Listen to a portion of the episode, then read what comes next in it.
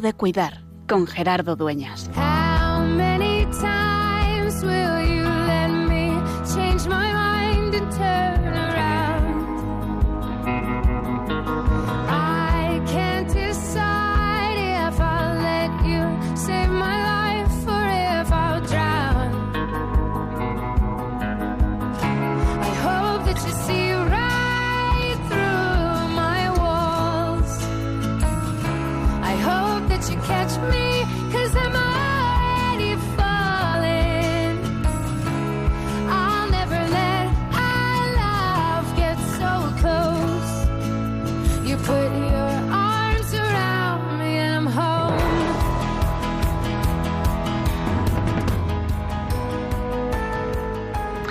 Ayer se celebraba en el mundo el Día Mundial, el Día Internacional sobre el cáncer de mama. En esta época que hemos vivido, en estos meses en los que estamos padeciendo todos esta pandemia del COVID-19 que nos asola y que nos tiene siempre preocupados, entretenidos, hay muchas patologías que han pasado a un segundo plano y que resultan auténticamente preocupantes, de todo tipo. Patologías cardíacas, crónicas de todo estilo y de manera especial el cáncer. Esa enfermedad que nos da miedo, que nos pone los pelos de punta cuando algún ser querido es diagnosticado y que sigue llevándose, sigue pudiendo con la vida de tantas personas. El cáncer de mama parece que fuera una cosa menor. Hoy podríamos decir, según los estudios, que la mayoría, la gran mayoría, dicen que hasta el 80% de los cánceres de mama se curan. Y bueno, con quimioterapia, a veces con cirugía, con radioterapia después, se puede salir adelante. Pero a mí me ha tocado de cerca, hace unos años, ya bastantes, creo siete, ocho años, que diagnosticaron a alguien cercano, a mi madre, este cáncer de mama y todo fue bien, todo salió bien. Pero el miedo, el susto y el padecer la enfermedad no te lo quita nadie. Que hoy nos recordemos que es verdad que el COVID es importante, que la pandemia sigue ahí, que tenemos que seguir teniendo esa distancia física, que tenemos que ventilar para disminuir la carga vírica, que tenemos, por supuesto, que usar mascarilla, que tenemos que estar preocupados por la higiene y la higiene de manos, y todo eso es verdad. Pero que no nos olvidemos de tantas personas, de tantos, seguramente muchos que nos están escuchando, que siguen sufriendo otras enfermedades. Y hoy queremos recordar a tantas y también a algunos que sufren, que están padeciendo en este momento esa lacra que es el cáncer de mama, para recordarnos que siempre, con coronavirus o sin él, es tiempo de cuidar.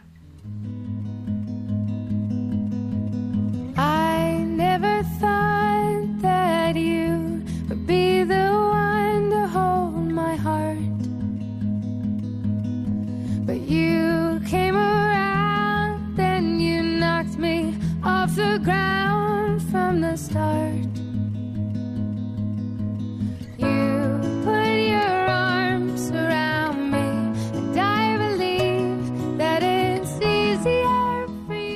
Pues muy buenas tardes, muy buenas noches amigos de Radio María. Son las 8 y 5, las 7 y 5 en Canarias y comenzamos en directo desde los estudios centrales de Radio María en Madrid, en el Paseo de los Lanceros, una nueva edición, la número ya 102 de Tiempo de Cuidar, el programa de Pastoral de la Salud de Radio María en una tarde fría, oscura en Madrid. Está lloviendo, creo que no solo en Madrid, en casi toda España, pero aunque ya nos adentramos en lo profundo del otoño, en casi casi el invierno y además todavía que sin el cambio de hora amanecemos de noche y nos acostamos de noche, pues queremos recordarnos que sigue siendo tiempo de cuidar. Hoy contamos, como estos días, la semana pasada, al otro lado del cristal, haciendo que todo esto sea posible, nuestro compañero y amigo Javier Pérez. Javi, muy buenas noches y gracias como siempre por estar ahí al otro lado. Hola, buenas noches, Gerardo. Y ahora enseguida pues vamos a tener también a Mateo Bautista que se nos incorpora al programa en estos especiales de elaborando nuestros duelos que estamos haciendo, porque eso es lo que estamos cada uno de nosotros eh, trabajando en estas semanas. Este mes de octubre y este mes de noviembre vamos a dedicar los programas de tiempo de cuidar al duelo y estamos haciendo un recorrido con ese gran especialista que es Mateo Bautista, religioso camino, sacerdote, español, pero durante muchos años en Argentina, en Bolivia y ahora en Perú, para ayudarnos a elaborar nuestros duelos. Y hoy vamos a hablar de algo que ya intuíamos la semana pasada, que era cómo trabajar esa elaboración, esa sana elaboración del duelo de forma multidimensional, con todas las dimensiones que ocupa la persona. Pues en un ratito hablamos con él y mucho más. Eh, tenemos nuestros hospitales con Alma, con Valcisa, las pinceladas bíblicas con Inma Rodríguez Torné y todo lo que nos enviáis, vuestros correos, vuestros tweets, vuestros mensajes a nuestro WhatsApp. Os recordamos que podéis comunicaros con nosotros con vuestros comentarios en nuestro correo electrónico tiempo de cuidar arroba radiomaria.es y también en las redes sociales. En Facebook somos Radio María España y en Twitter arroba Radio María Spain. Y podéis publicar vuestros comentarios siempre en Twitter con el hashtag almohadilla tiempo de cuidar. Y también durante la emisión en directo del programa nos podéis enviar vuestros mensajes de chat a nuestro WhatsApp del estudio al 668 594 383 al 668-594-383. Ya están colgados los podcasts de los últimos programas en radiomariapodcast.es, ahí buscando tiempo de cuidar. Podéis escuchar toda la serie de los últimos 101 programas, hoy 102. Todo eso y mucho más en la tertulia en la que abriremos las líneas para que podamos compartir y podéis compartir con el Padre Mateo Bautista vuestros duelos y que nos ayude a elaborarnos sanamente. Pero antes de nada, viajamos hasta el Hospital de Bilbao con Valcisa y sus hospitales con alma.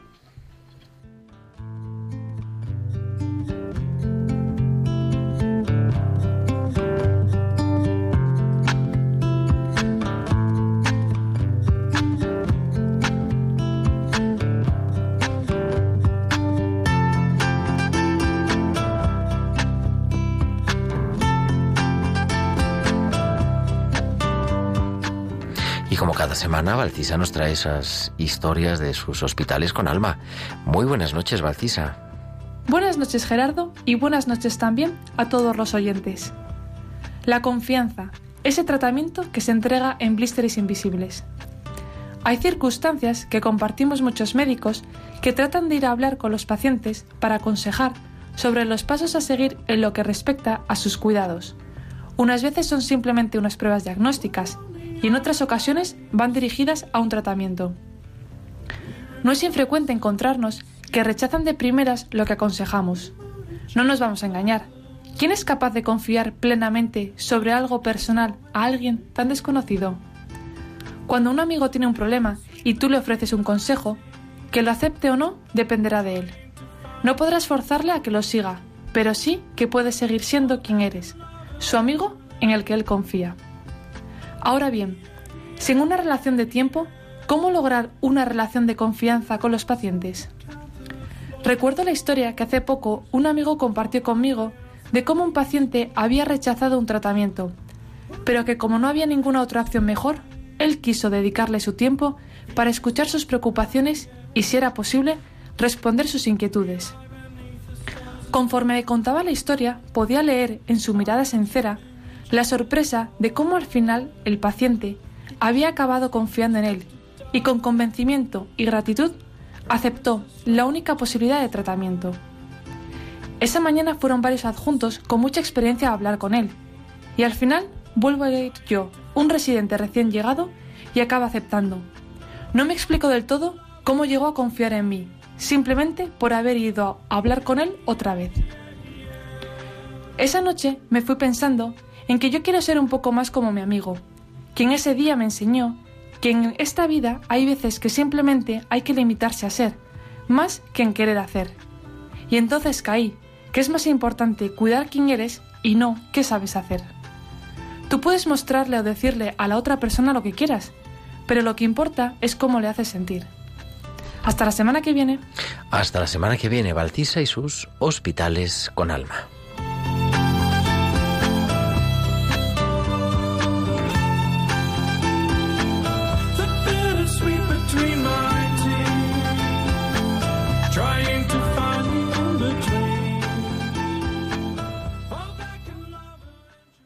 Vida te clava una lanza de punta rumbrienta, te das cuenta lo mucho que vale y lo poco que cuesta. Si vinieran los pies de la lluvia a embarrarte la fiesta, hazle frente, sonríe y mantén la esperanza despierta. Y grita que la vida es bonita,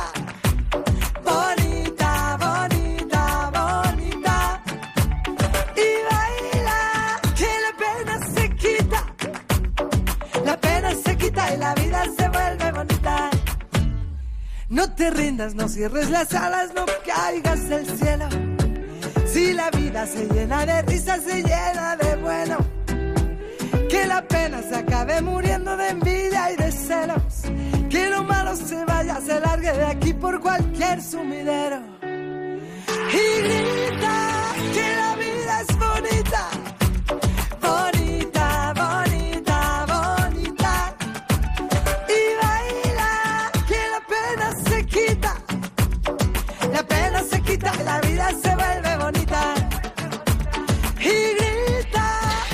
La vida es bonita de Rosana, que se ha estrenado ayer en este día del cáncer de mama, pero compuesta precisamente por Rosana. Para eso, la vida es bonita y nosotros seguimos disfrutando de ello a las 8 y 12, las 7 y 12 en Canarias en directo y la 1 y 12 del mediodía en Lima. Muy buenas noches en España, muy buenas tardes, Mateo Bautista. Muy buenas noches, Gerardo, querida audiencia. Un saludo muy cordial desde la capital del Perú. Ya te teníamos ahí, ya tenemos a Mateo para hablar de esto que a mí me ha costado así explicar un poco. Dice, se titula nuestro programa de hoy, El trabajo de la sana elaboración multidimensional. A ver, explícanos un poco qué es esto.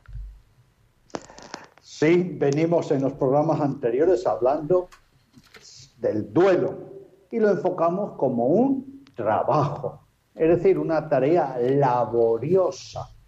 ¿Por qué? Porque ya hemos diferenciado estar en duelo de hacer el duelo. Ante el sufrimiento no podemos ser pasivos. Ante el sufrimiento tenemos que ser pacientes, ciertamente, pero muy activos. Venimos enfocando el duelo precisamente como un hincar el diente al sufrimiento.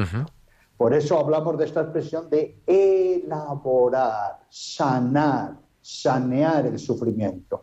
Eso es una tarea que exige una actitud, una sana disposición y exige actos y acciones concretas.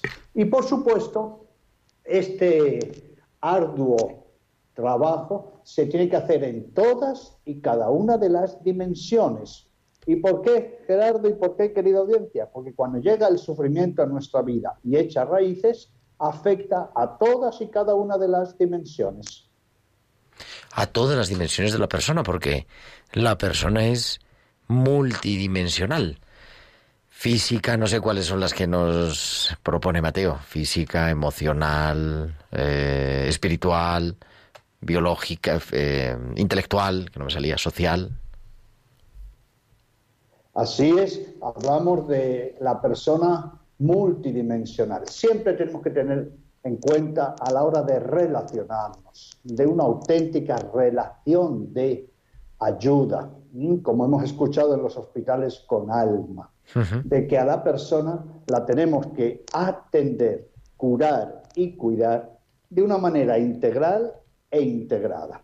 Y eso significa que la consideremos en todas y cada una de sus dimensiones, al unísono, de manera dinámica, de manera transversal. Esas dimensiones de la persona son muy reconocibles. Es la más básica, la que nos sustenta es la dimensión corporal, la dimensión orgánica. Por eso cuando llega el dolor o el sufrimiento en nuestra vida, conocemos la cara del dolor y del sufrimiento, cómo consume, cómo afecta, ¿eh? cómo viene la psicosomatización, cómo se nota en los ojos, cómo el sufrimiento pesa y nos duelen los músculos, las cefaleas, tenemos problemas de presión arterial y si nos tragamos el sufrimiento, tenemos problemas en los órganos blandos. Pero no solo el sufrimiento afecta en esta dimensión sensitiva corporal, tiene un rostro muy visible, la dimensión emocional.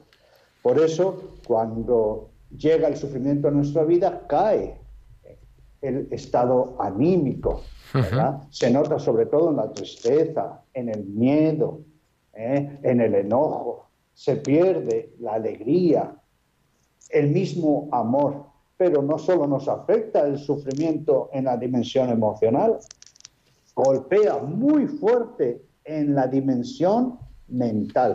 Ya los antiguos decían que toda perturbación es de hecho un movimiento del alma, fíjese cómo decían, que no participa de la razón, rechaza la razón o no obedece a la razón. Es decir, que el sufrimiento ¿eh? machaca nuestra salud mental, nos mete ideas insanas, ¿verdad? Nos deja trastornados, desconcertados, desorientados. El sufrimiento es, por tanto, también mental. Y tenemos una dimensión, la cuarta, muy importante. Si el sufrimiento golpea, golpea también en el tema de la comunidad vincular, en las relaciones humanas. Incluso hay muchas personas que sostienen que la mayor fuente, y esto es bueno tenerlo en cuenta, de sufrimiento en nuestra vida, ¿eh? los mayores golpes de la vida vienen por las malas relaciones humanas. En vez de, decir, en vez de producir sanos encuentros, producimos o desencuentros o encontronazos. Por tanto, el sufrimiento es también muy relacional. Y está el mundo de la dimensión de los valores, el mundo de los valores. También ya los antiguos, porque esto del duelo es muy importante conocer que tiene una historia, una reflexión, decían que cuando llega el sufrimiento a nuestra vida, se vienen abajo al mismo tiempo el ánimo y los recursos, los resortes, que las personas también aflojan en su consistencia en los valores. Y notamos que muchas personas que caen en las redes del sufrimiento, cuando el sufrimiento echa raíces profundas, incluso caen en conductas alienantes, tienen dificultades en los matrimonios, hay rupturas, muchos se dan incluso a las drogas, a la violencia. ¿eh? No hay templanza, no hay fortaleza. Uno tiene la sensación de que el sufrimiento lo ha podido, lo ha superado. Es más, que no va a poder con él, que no va a ser feliz, incluso que no quiere ser feliz. Y está el sufrimiento en la sexta dimensión, que es la dimensión espiritual religiosa. Llega también el sufrimiento a nuestra vida, con muchos rostros, y hay muchas personas que se enojan con Dios, con la iglesia, se quedan resentidos, tienen ahí un sufrimiento latente, es el sufrimiento espiritual. Por tanto, el sufrimiento penetra en el sufriente, en todo su ser, en todas y cada una de las dimensiones. Y es obvio que si el sufrimiento está en el sufriente, el sufriente tiene que hacer un trabajo de saneamiento en todas y cada una de esas dimensiones. Y eso es el trabajo del duelo. Entonces estamos recogiendo así por, por recuperar. Claro, el ser humano es un ser integral, pero tiene diversas dimensiones. Y nos recuerda el Padre Mateo, la dimensión corporal, emocional, mental, social, la dimensión de los valores, la dimensión espiritual, religiosa, esas seis dimensiones, todas se ven afectadas por el sufrimiento y por lo tanto todas hay que trabajarlas casi casi a la vez para ir elaborando el duelo. Pero ¿eso cómo se hace? Y hay que trabajarlas a la vez y de una manera dinámica, porque unas influyen en otras. Por eso decimos que tienen que trabajar las dimensiones a nivel transversal, dinámicamente, al unísono. Claro, ese trabajo de duelo nos viene a recordar que estamos encarando un sufrimiento al que hacemos un recuerdo del programa anterior, le damos cinco notas. Sí, la primera era la intensidad. Sí, el sufrimiento nos hace sufrir con intensidad, mucho. El segundo es la duración. El sufrimiento tiene cronicidad, ¿verdad? Incluso hay personas que lo dicen, es que yo he sufrido toda mi vida, lo dicen así abiertamente, ¿no? No solo tiene intensidad, no, tiene duración. Pero hay algo muy significativo, es que cuando un gran sufrimiento llega a nuestra vida, echa raíces, penetra de tal manera que, claro, nos convierte, nos da una identidad nueva, nos convierte en sufrientes. Incluso, fíjese si echa raíces, que pueden desaparecer las causas del sufrimiento o las personas que han provocado ese sufrimiento, ¿no? O uno mismo que ha provocado el sufrimiento y al cabo de años se sigue sufriendo. ¿eh? Sigue el sufrimiento, el sufrimiento latente. Incluso, insisto, con las causas superadas o ya se pidió perdón, pero el sufrimiento tiene raíces. ¿Y qué es lo que notamos como cuarta nota en el sufrimiento que hay que abordar? Que el sufrimiento trabaja, el sufrimiento es muy activo y por eso vemos que el sufrimiento consume, el sufrimiento si no se le trabaja, consume ¿eh? a la persona. ¿Y cuál es la quinta nota? Que el sufrimiento tiene una misión una misión de alerta, una misión de alarma. Y por eso, ante estas cinco notas, viene lo que llamamos precisamente un trabajo de duelo. Y ese trabajo de duelo comienza haciéndonos tres preguntas fundamentales, que las tenemos que trabajar en las seis dimensiones. ¿Por qué sufro? La causa. ¿Cómo sufro? El modo de sufrir. ¿Y para qué sufro? Estas tres preguntas son las que nos empiezan a abrir lo que ahora vamos a llamar hoy las ventanas al sufrimiento. Porque al sufrimiento hay que abrirle ventanas de esperanza, de sentido y de crecimiento. ¿Por qué sufro? ¿Cómo sufro? ¿Para qué sufro? El por qué, la causa, ¿no? ¿Cuál es el motivo? ¿Cómo? La manera, la forma en la que sufrimos para conocer, ahí para conocer al enemigo, podríamos decir y para qué sufro, cómo transformarle y darle sentido. Pero, hablando del sufrimiento como enemigo, una vez que el sufrimiento llega a nuestra vida, ¿quién es el sufrimiento? ¿El sufrimiento está en las paredes? ¿Está en las cosas? ¿Está en el tiempo? No, el sufrimiento soy yo. El sufrimiento es el sufriente. Luego, el trabajo sobre el sufrimiento, ¿dónde se debe hacer? en la persona misma del sufriente. Miren este ejemplo que hemos puesto antes. ¿eh? El otro día yo estaba hablando con una persona muy dolida, ¿no? Porque recibió, según él, una afrenta, ¿no? pero una afrenta de hace como 14 años. Es más, el que infringió aquella afrenta ya se murió. Incluso pidió perdón. Pero esta persona está tan resentida, ¿no? Que sigue amargada y achaca a aquello su infelicidad, de que le ha salido todo mal.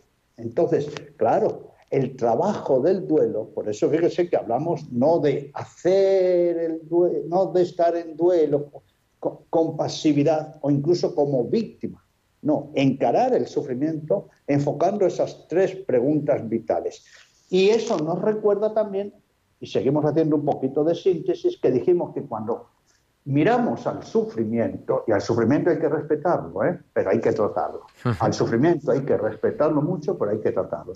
Tenemos que ver que no solo es mi sufrimiento, no solo es que llegó el sufrimiento a mi vida y que está ahí, no, es, hay otro puntito, es que si yo no encaro bien mi sufrimiento con un sano, saludable trabajo de duelo, ¿eh? es decir, el cómo sufro, voy a sufrir mal y no solo voy a sufrir mal, sino que voy a sufrir más.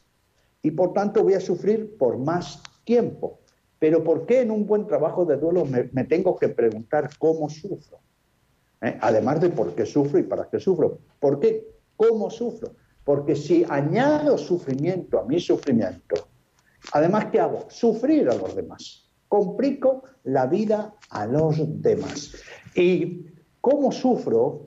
nos lo tenemos que hacer de, muchas maneras. Por ejemplo, querida audiencia, ¿no conocen ustedes personas que creen que tienen el deber de sufrir toda la vida, porque creen que sufrir más es amar más.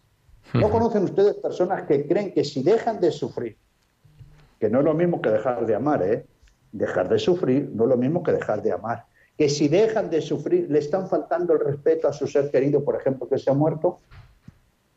Es verdad, es verdad. Así lo viven. Incluso gente que sufre por no sufrir. Exacto. Incluso, incluso ¿eh? hay personas que si dejaran de sufrir, no sabrían para qué vivir, porque han hecho del sufrimiento hasta un estilo de vida, lamentablemente. Es decir, que nosotros otros días hemos partido de un dilema que yo lo, lo tengo que repetir porque creo que es muy clarividente. O yo domino el sufrimiento o el, sufrimiento, me domina a mí. Claro, tenemos que preguntarnos cómo sufrimos, porque cuando el sufrimiento muy intenso, muy intenso, muy profundo, por eso digo que al sufrimiento hay que respetarlo, ¿eh? pero hay que tratarlo. Si no nos preguntamos cómo, cómo sufrimos, va a llegar el momento en que nos digamos, no puedo, me supera, es superior a mí, me voy a hacer víctima, voy a, voy a aceptar una, una mala actitud de incapacidad, de creer que el sufrimiento es superior a mí. Por eso tenemos que preguntarnos cómo estamos sufriendo, pero también tenemos que preguntarnos las otras dos cuestiones. ¿Por qué sufro? ¿Y para qué sufro? Porque desde luego el sufrimiento hay que abrirle ventanas, ya hemos dicho, de sentido, de esperanza, pero al sufrimiento no se le puede permitir que nos haga sufrir innecesariamente por más, por más tiempo, que nos haga sufrir mal y sobre todo que no le saquemos provecho. Del sufrimiento hay que pasar al crecimiento, a la madurez y hasta la santidad. Esa como ocasión también, ¿verdad? Ocasión no buscada de, de darle sentido y, y de crecer. Me gusta eso, ¿no? De crecimiento, de sentido y de santidad. Qué sugerente. Claro, es porque hay un sufrir sanamente, sano, para dejar de sufrir. Pero hay un sufrir insano para seguir sufriendo. Atención, hay un sufrir insanamente, sufro insanamente, y con eso ¿qué consigo? Sigo sufriendo, sigo sufriendo mal, sigo sufriendo más por más, por más tiempo y hago sufrir a los demás. Por ejemplo, si yo creo que tengo el deber de sufrir, ¿eh? Eh, de sufrir y no de ser feliz en la vida, pues claro, estoy con una mala cosmovisión del sufrimiento, porque esto es lo que estamos hablando con un trabajo del duelo. Ante el sufrimiento tenemos que tener una, claridad, una cosmovisión y algo muy importante, Gerardo, querida audiencia, no podemos tener una visión dolorista de la vida. ¿eh? Mire lo que hemos dicho antes, ¿eh? porque creo que sufro más y me amargo más y hasta me descuido ¿eh? y me despreocupo de mí mismo, quiero más. No, por eso esas ideas insanas, esas concepciones emocionales, esa mala espiritualidad dolorista, lo único que hacen es producir mal sufrimiento, más sufrimiento y por más tiempo. Y por supuesto, ¿eh? hace sufrir a los demás y no saca ningún provecho la persona. Y además, claro, se queda uno instalado ahí y sufre más y peor, ¿no? Y, más mal. ¿Cómo vamos trabajando las dimensiones? Bien, esto, permítame esto, instalarse en el sufrimiento, que es muy interesante. Instalarse en el sufrimiento. Eh, y acudo de nuevo a los clásicos, porque muchas personas creen que esto del duelo es de hace 50 años o de los últimos o que es un tema de psicología. Hay mucha gente que cree que eh, eh, trabajar el duelo es ir al psicólogo. No, toda la historia de la humanidad ha estado sin psicólogos y toda la historia de la humanidad ha hecho un trabajo de duelo, porque el trabajo es multidimensional. Incluso en la antigüedad, el trabajo del duelo, ¿quién lo tenía que hacer? Los filósofos. ¿Por qué los filósofos? Porque tenían una visión de conjunto de la persona en todas las dimensiones, como una sabiduría de vida. ¿Y qué nos decían estas personas? Que uno no puede instalarse en el sufrimiento como en un estilo de vida. ¿Por qué? Porque el sufrimiento debe estar por un tiempo, sí, sí, sí, sí, y por un tiempo necesario. Por eso cuando alguien que está sufriendo, uno le dice, no sufras, eso, eso, es, eso es, no está bien, no es correcto, no añade. ¿no? Si la persona está sufriendo, tiene que masticar el sufrimiento, tiene que aceptarlo, tiene que pasar necesariamente por esa realidad, pero no para quedarse en ella, no para ser superado, ¿verdad? no para ser victimado, no para quedar en un estado permanente de sufrimiento. Por tanto, no se le niega el sufrimiento, se le encara, se confronta el sufrimiento. Pero, ¿qué significa instalarse en el sufrimiento?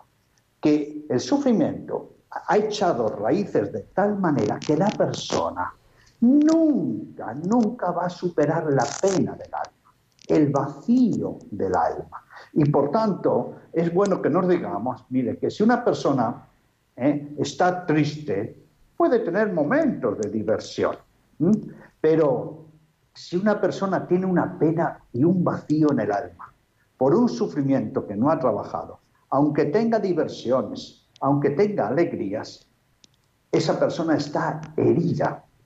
No se puede sanar el sufrimiento sin sanearlo.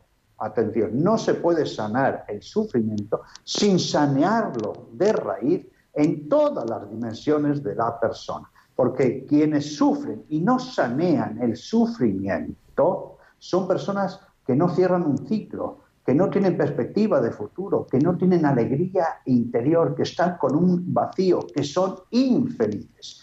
Por eso el trabajo del duelo nos pide que nos curemos y que nos cuidemos en todas y cada una de las dimensiones. Y por eso vamos a hacer ahora un recorrido, ¿eh? y en los programas siguientes también, cómo lo tenemos que hacer en todas las dimensiones. Pues venga, vamos allá rápidamente. Todas las, esas dimensiones las recordamos para nuestros oyentes. Corporal, emocional. Vamos a, la dimensión corporal. Venga, vamos allá. Bueno, mire, usted conoce, Gerardo, personas, por ejemplo, que cuando sufren pegan un puñetazo a la pared. Algunas sí, algunas sí. Mm. ¿Y con eso qué se rompe? ¿El sufrimiento o las manos? Le duele el sufrimiento y la mano también. Ah, y no conoce personas, y esto también lo decían los clásicos, que por ejemplo cuando sufren se tiran de los pelos hasta se arrancan el pelo de raíz. Claro, además, uy, está además de moda eso de las autolesiones con los, con los adolescentes, más todavía, es verdad, y cortes y tantas cosas. ¿Y ustedes creen que quedándose calvo se sana de raíz el sufrimiento? ¿Y no conocen ustedes personas que se dañan, se autoagreden y paradójicamente creen que eso es amar más, que eso es sentir más profunda? Se descuidan en su corporidad y creen que eso es una expresión de amor, por ejemplo, a un ser querido que ha fallecido, que ha muerto. Incluso hay muchas personas que dicen, si no me ven que estoy mal, van a pensar que no lo quiero. Por tanto, cuando llega el sufrimiento a nuestra vida, tenemos que cuidarnos, curarnos y cuidarnos. No podemos desproteger nuestra dimensión básica como es la corporidad. ¿Por qué? Porque ya el sufrimiento la daña ya el sufrimiento la daña. Recuerden que el sufrimiento es muy laborioso, que el sufrimiento consume. Y por eso, ¿eh? ¿cuántas personas dicen, uh, fíjate que en pocos meses ¿eh? se ha deteriorado como en años? ¿Eh? El sufrimiento cuando llega a nuestra vida no es neutro, no queda en paro obrero, está trabajando de día y de noche, nos da pesadillas, nos da malestares. Y como el sufrimiento pesa, nos aplasta, nos duele las articulaciones. Y si ese, ese sufrimiento no lo vamos a encarando de raíz y no lo tragamos, ya, hemos dicho, el estómago va a pasar la factura. Y el ritmo cardíaco, fíjese el, el biorritmo del sueño, las cefaleas, ¿no? Hay malestares generales, duele todo el cuerpo. Ya el sufrimiento ya trabaja. Ojo, y eso es una señal de alarma, porque también hay que decirlo, Gerardo, cuando llega el sufrimiento a nuestra vida, el sufrimiento me dice, estoy aquí para que usted me tome en cuenta y haga un trabajo de duelo. Esto, el sufrimiento como el dolor tiene una función de alarma, pero es muy importante que uno se cuide, cuide, proteja su corporidad. Por ejemplo, hay personas que por la ansiedad, que, por la angustia que trae el sufrimiento, eh, eh, pierden apetito y se quedan como, como un hilo. Se quedan, pero además perjudican gravemente la, salud integral. Otros, en cambio, por la ansiedad, comen y comen y engordan, engordan, se vuelven obesos, tienen problemas. Entonces, lo primerito, cuando llega un golpe fuerte a nuestra vida, es, atención, querernos. ¿eh? y superar esa idea de que querernos y cuidarnos es dejar de querer a, por ejemplo, quien ha partido, nos, se ha ido o ha muerto. Entonces, lo primero es autoestima corporal, cuidados en nuestra higiene y en nuestra salud también corporal. Fíjese lo de la higiene, Gerardo. Si usted habrá visto, ha habido personas que incluso en su gran sufrimiento no se higienizan. Es verdad, es verdad. No se higienizan porque creen, porque creen que, que esa es una manera de, de, expresar, de manifestar el amor y también por otra razón. Esto es bueno decirlo. Cuando llega el sufrimiento fuerte a nuestra vida, nos baja la autoestima, nos baja la autovaloración. Y esa baja autoestima se expresa en el descuido de la higiene de nuestra corporidad. Por eso, lo primerito, cuidar, cuidar la corporidad. Y los que ayudan en el proceso de duelo, que tengan en cuenta este aspecto. Estamos elaborando nuestros duelos en directo, en tiempo de cuidar, en Radio María, con el padre Mateo Bautista desde Lima, que son allí la 1 y 38, en España las 8 y 38, las 7 y 38 en Canarias. Hemos visto eso, cómo cuidar nuestro cuerpo. ¿Nos da tiempo a otra dimensión rápidamente antes de abrir la tertulia, Mateo? Sí, sí, pero yo creo que sería bueno que nos quedáramos aquí acentuando otro aspecto de esta dimensión corporal. ¿Cuál es? Que el sufrimiento se psicosomatiza. Sí, ¿qué quiere decir? Que el sufrimiento penetra, penetra en todas las dimensiones. Y si tenemos un sufrimiento, por ejemplo, emocional, ¿qué va a pasar? Si no lo trabajo con un buen proceso de duelo, va a psicosomatizarse. ¿Eh? Entonces, por ejemplo, las personas introvertidas sufrirán más o menos, normalmente más. Las personas que no trabajan los vínculos, el diálogo, la comunicación, van a sufrir más. Las personas que tienen una personalidad narcisista, ensimismada, eh, muy introvertida, van a sufrir más. Pero ¿qué va a pasar?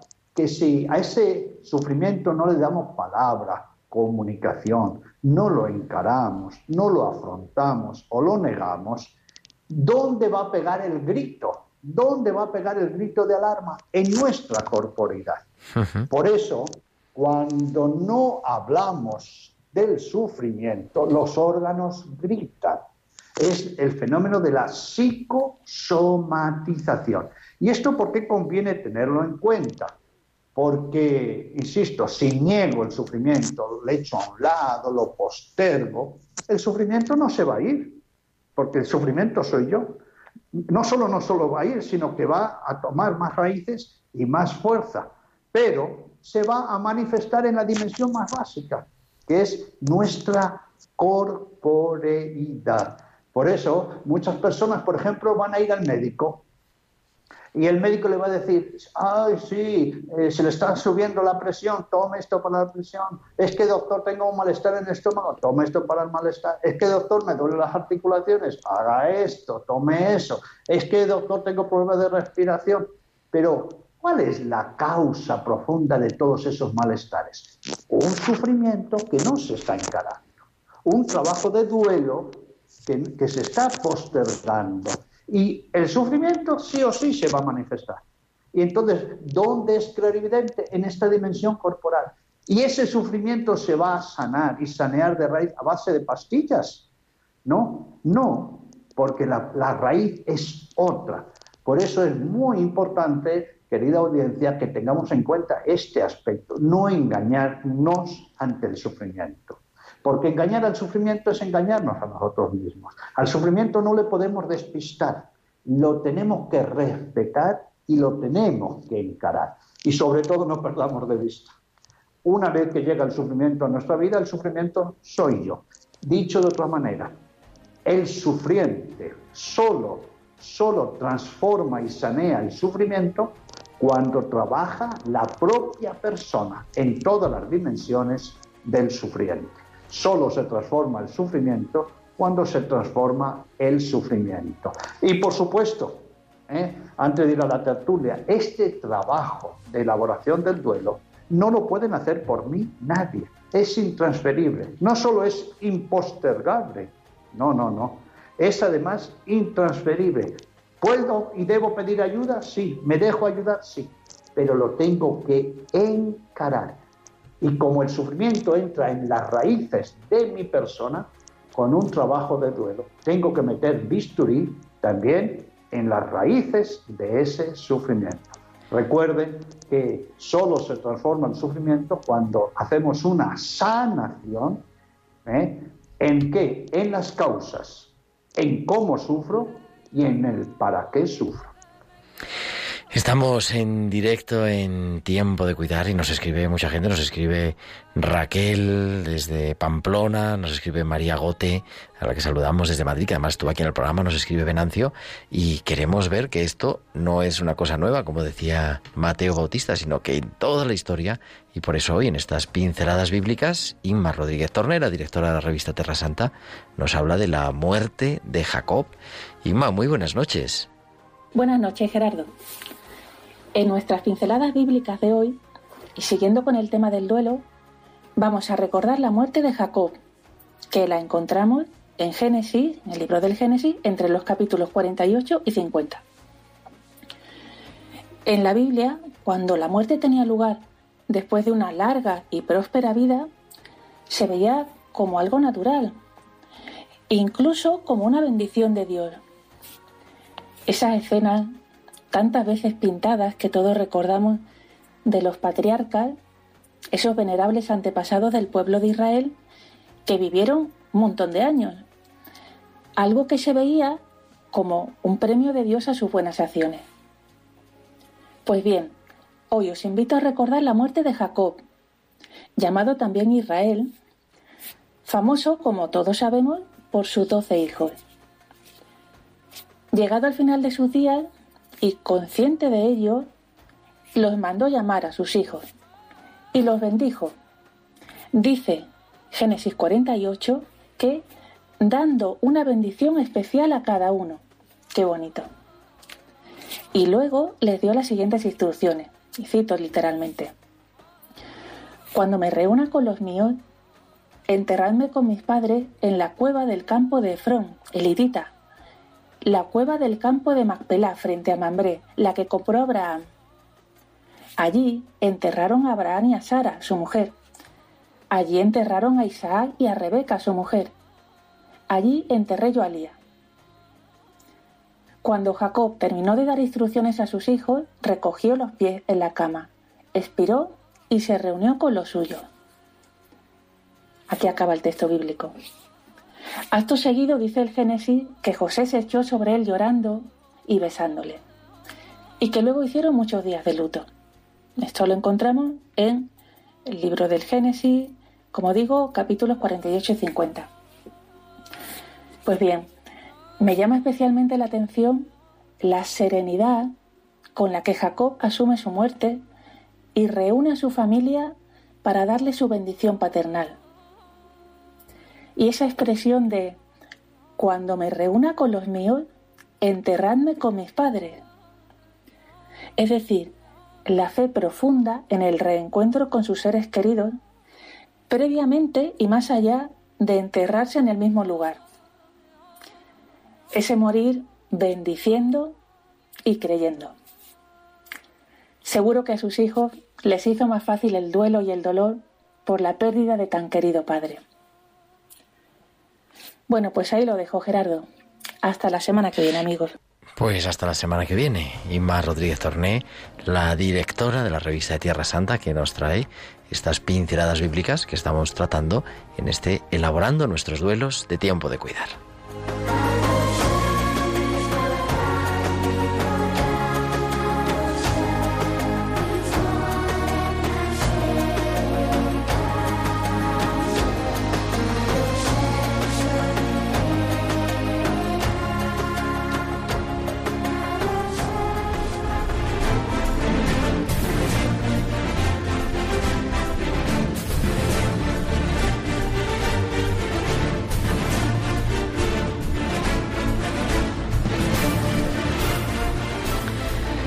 De tertulia en tiempo de cuidar y esperamos pues vuestras llamadas rápidamente porque nos quedan 10 minutos de programa, algo menos. 7 minutos de programa al 91 005 94 19 91 005 94 19. Me pregunta eh, Raquel Barcos por correo electrónico. ¿Cuándo ha empezado esto del duelo a tratar de? Pues este es el tercer programa. Hemos empezado en el mes de octubre. Este mes de octubre, el día 7 de octubre, 6 de octubre. El 6 de octubre, martes, fue el primero de los programas. El 6, el 13 la semana pasada y este tienes todos en radiomariapodcast.es. Ahí buscando tiempo de cuidar están todos nuestros programas y esperamos vuestras llamadas en ese, repito, el 91 005 9419.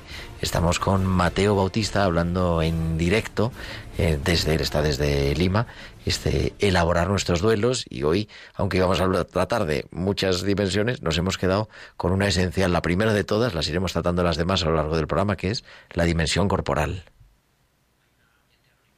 Y tenemos, creo que ya, una oyente al otro lado de la línea. Muy buenas noches, amiga. Hola. Buenas noches, adelante. Ah, soy yo. Bueno, bueno, a ver, eh, yo quería hacerle una pregunta al sacerdote este Mateo Bautista. Le está escuchando. Bueno, ya, ya lo oigo porque voy a apagar la radio porque prefiero oírle Pues sí, la directamente verdad, sí, apaga la radio porque si no nos hace Sí, un sí, poquito de sí, eco. cómo no, cómo no, por favor. A ver, yo quería escucharle porque ya lo escuché la semana pasada, casualidades, ¿no? Que está normalmente a estas horas no pongo Radio María, pero por circunstancias de la, lo oigo casi todo el día, pero por circunstancias de la vida eh, el, martes pasado y oí que lo que volví a repetir hoy el mismo programa del duelo y que yo que he pasado un duelo grande con la pérdida de familiares, pero no me voy a referir ahora a eso.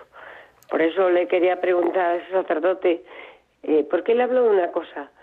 Eh, que no es un estilo de vida, por supuesto que no.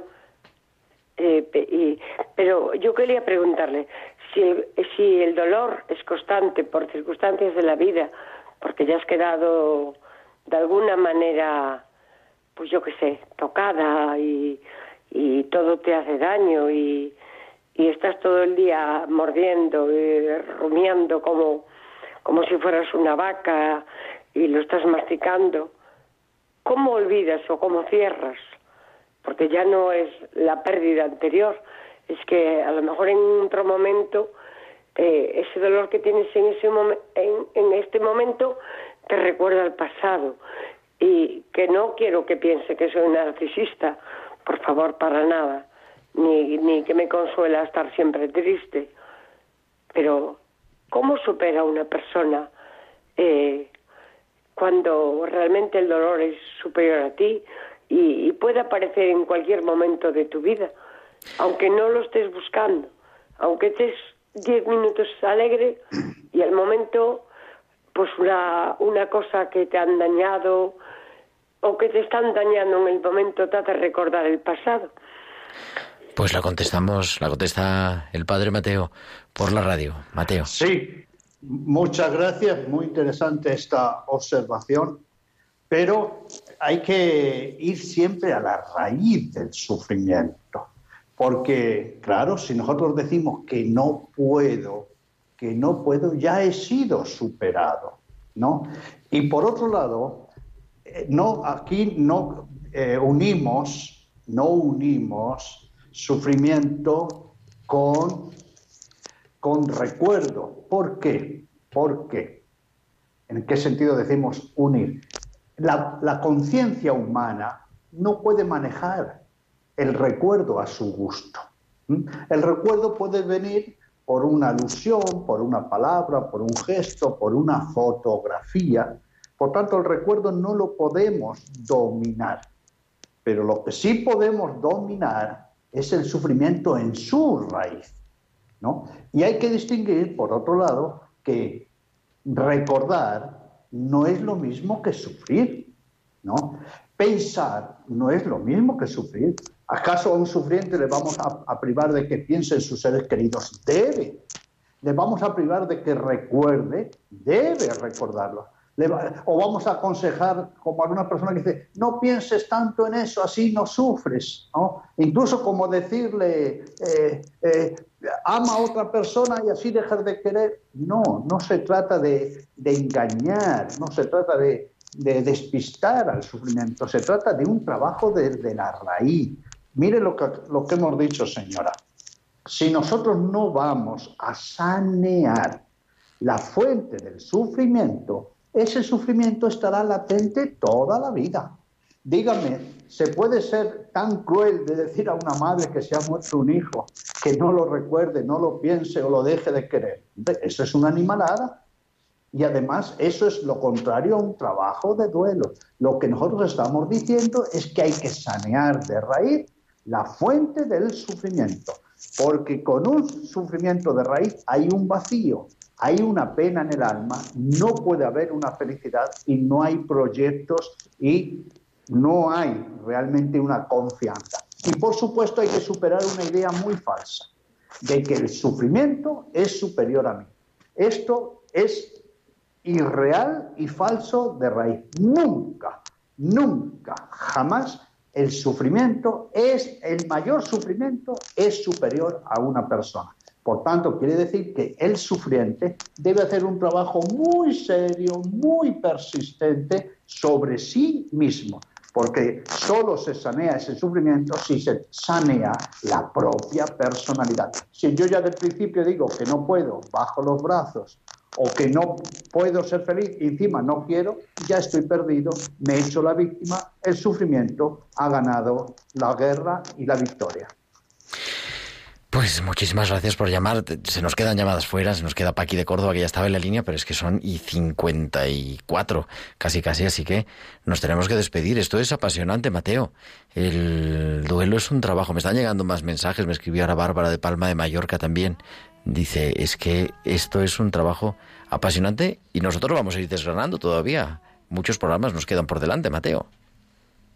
Sí, y estaba pensando en que, fíjese que a veces nuestra cultura o nuestra mentalidad, claro, nos ha hecho eh, trabajar ideas insanas, porque después vamos a trabajar la dimensión emocional, la dimensión mental, ¿no? Y, por ejemplo, de que esto, de que Oye, si no estoy mal, ¿lo has dejado de creer? ¿Por qué? Hay personas que dicen, fíjate, fíjate que lleva una fiesta, pronto se olvidó de... Dígame, los seres queridos, ahí recordábamos a Jacob, los seres queridos cuando se van a morir, quieren, quieren que nosotros vivamos amargados, ¿eh? quieren que vivamos sufriendo toda la vida, quieren que expresemos nuestro amor a ellos, ¿eh? descuidándonos. Muy al contrario, nos quieren ver sanos, felices, porque un, un sufrimiento insano que busca daño, infelicidad, un trabajo saludable que busca paz. Pero por supuesto, no olvidar ni dejar de recordar ni de querer ser feliz. Y por supuesto, no caer en la tentación del victimismo, nos guste o no, nos guste reconocer o no, siempre que sufrimos nos gusta hacernos el centro, llamar la atención, que los demás nos compadezcan. Pero eso lo único que hace es que suframos más mal por mal tiempo y que hagamos sufrir a los demás. Por eso no nos conformemos con estar en un duelo, hagamos un serio trabajo del sufrimiento, respetando al sufrimiento, pero venciéndolo. Y es un trabajo sobre mi propia personalidad. Pues seguimos con ello la próxima semana, querido Mateo Bautista, religioso, sacerdote Camilo, que es, es, compañero, se nos atiende y nos conecta desde Lima.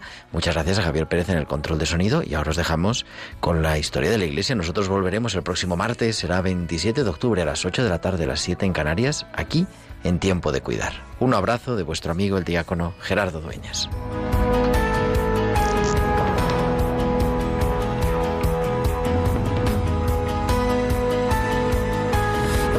Han escuchado Tiempo de Cuidar con Gerardo Dueñas.